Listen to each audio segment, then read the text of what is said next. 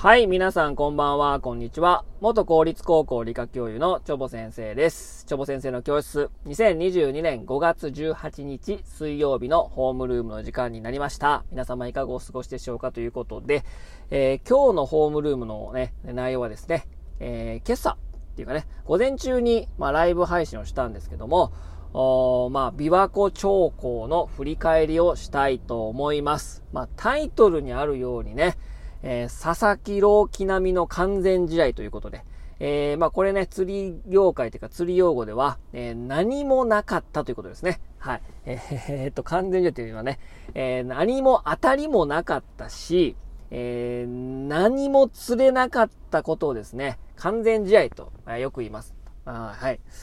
まあ、これ言ってんの僕ぐらいかもしれないですけどね、えー、坊主ですね。はい、あはい、はい。まあ、一般用語、一般用語でもないな、釣り用語ですけど、まあ何も釣れなかったことは、まあ坊主って言うんですけどもね、えさらに何も当たりもなかったことをね、私は完全試合と呼んでおります。まあ、佐々木朗希ですね。はい。ということで、ほんまに何にもなかったね。本当にね、うん、なんかね、何かがつっついたとかね、ブルーギルでもなんかつついてくれたらよかったんですけど、生命感を、えー、針、あ、生命感を差を通して何も感じられなかったというのがですね、えー、今日の超過、超過じゃないね、今日の結果になっておりますということでね、本当にね、厳しかった。はい。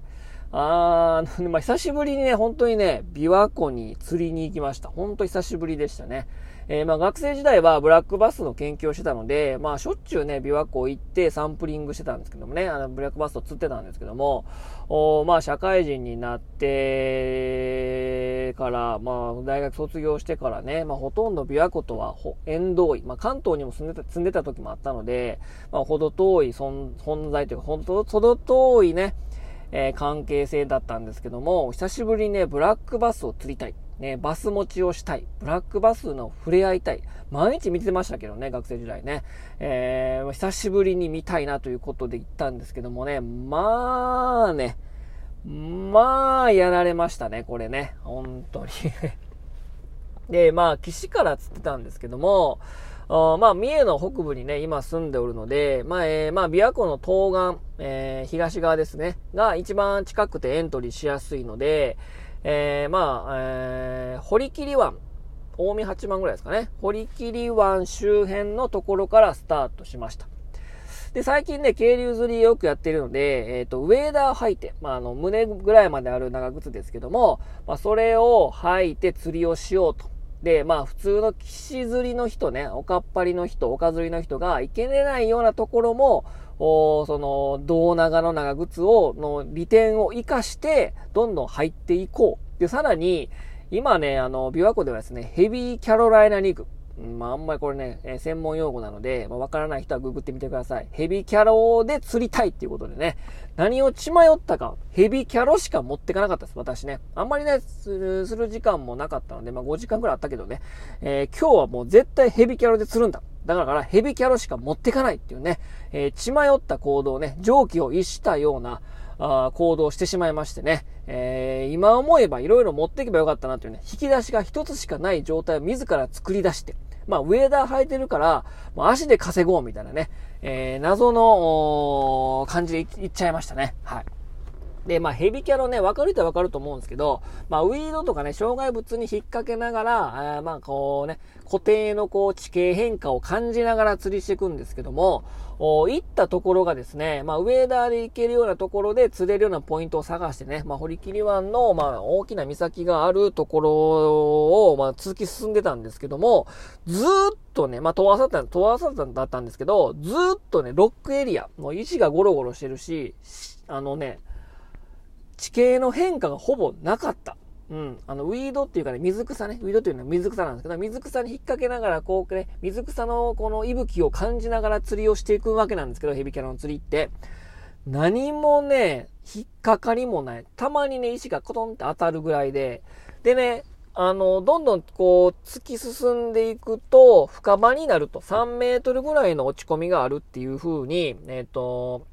あの、バス釣りマップっていう本があるんですけどね。それ書いてあったんですけど、一向にね、深くならない。もう浅い。もうずっと。まあ、その、うん。まあ、多分その自分の身長ぐらい、107、172メートル、2メートル弱ぐらいでしたね、結局。なずっと浅いやんと思って。で、地形ないかないやんみたいな感じで、おー、で、ね、周りに誰もいなかったですけどね、あの、やっぱりその上田入っていかないといけないようなところだったので、私しかいなかったんですけども、フィッシングプレッシャーはなかったけど、いかんせんね、魚がいないというか、ヘビキャロじゃない感がすごかった。うん。もうね、引き出し1個しかなかったから、もう自自らね、自ら自分を追い込んでたから、なんか知らんけど、だからなんかね、こう、スピナベとかね、こう巻いて釣るような釣りのやつ持ってきゃよかったなと思って、もうそんなんなかったから、もうヘビキャロじゃない感がすごかった。これじゃない感をずっと感じながら釣りしてたんで、本当に、何にもなかったな、ほんまに。いや、ほんまになんもなかったな。でもね、岸沿いね、今ね、ちょうどね、スポーニングの時期、まあ産卵期なので、産卵期はあの、シャロ、えー、朝場に来て産卵をするんですけども、多分その、今から産むであろう個体がね、ペアで、オスメ、オスメスのペアでいたんですけども、それ岸際にいてびっくりしました。本当に魚雷みたいなね、もう樽みたいな体型のね、バスが置いてたんですけどね、もうそれテンション上がりましたけどね。釣ってないけどね。うん。まあ、な、何匹か岸沿いにでかいのがいたので、これやっぱ岸沿いを、やっぱスピナベとかね、えー、巻いて釣りするやつ持ってきゃよかったなと思ってね、持ってなかったんで、もうヘビキャリは釣れんなと思って、ここれじゃあかんなと思って、えー、東岸からね、えー、脱出というか、違うとこに場所変えました。うん。で、一、有名なね、えー、南湖の、えこの浜、水路近くですね。この浜エリアに行きました。赤ノイですね。はい。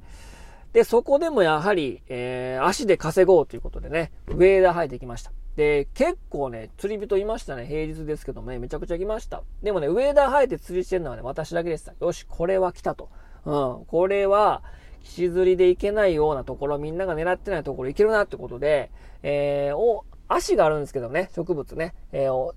広い足エリアなんですけども、まあ、そこ結構ね、あの、ウェーダーで入れたので、でも普通の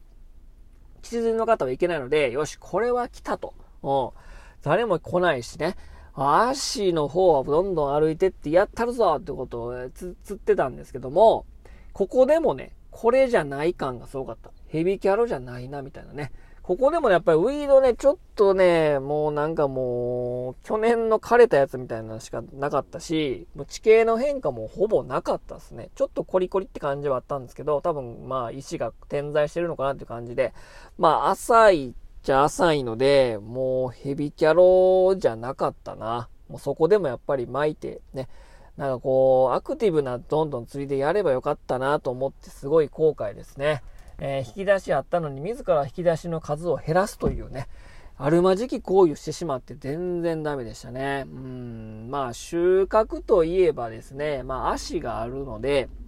えー、大吉切鳥ですね。まあ愛鳥週間終わっちゃいましたけど、大吉切のさえずりが非常に綺麗でしたね。ギョギョシー、ギョギョシーっていうやつですね。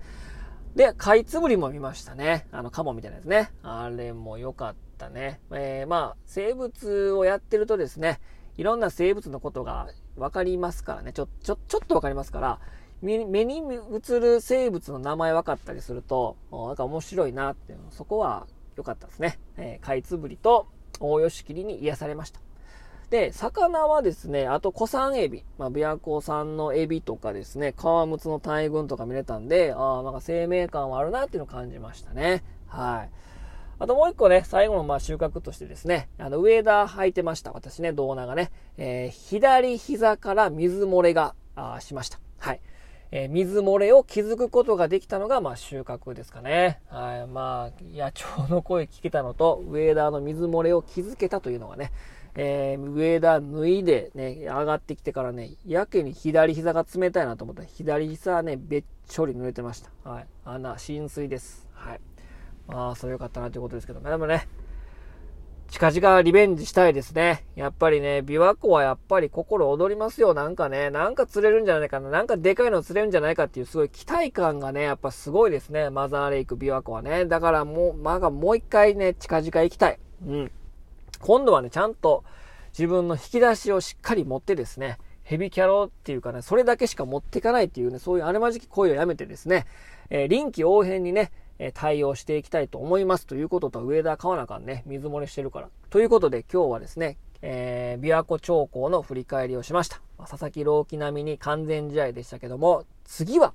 もう次はもう大爆発という感じで、打線爆発みたいな感じでいきたいですね。ということで今日はこれで終わります。それでは皆様さようなら。バイバイ。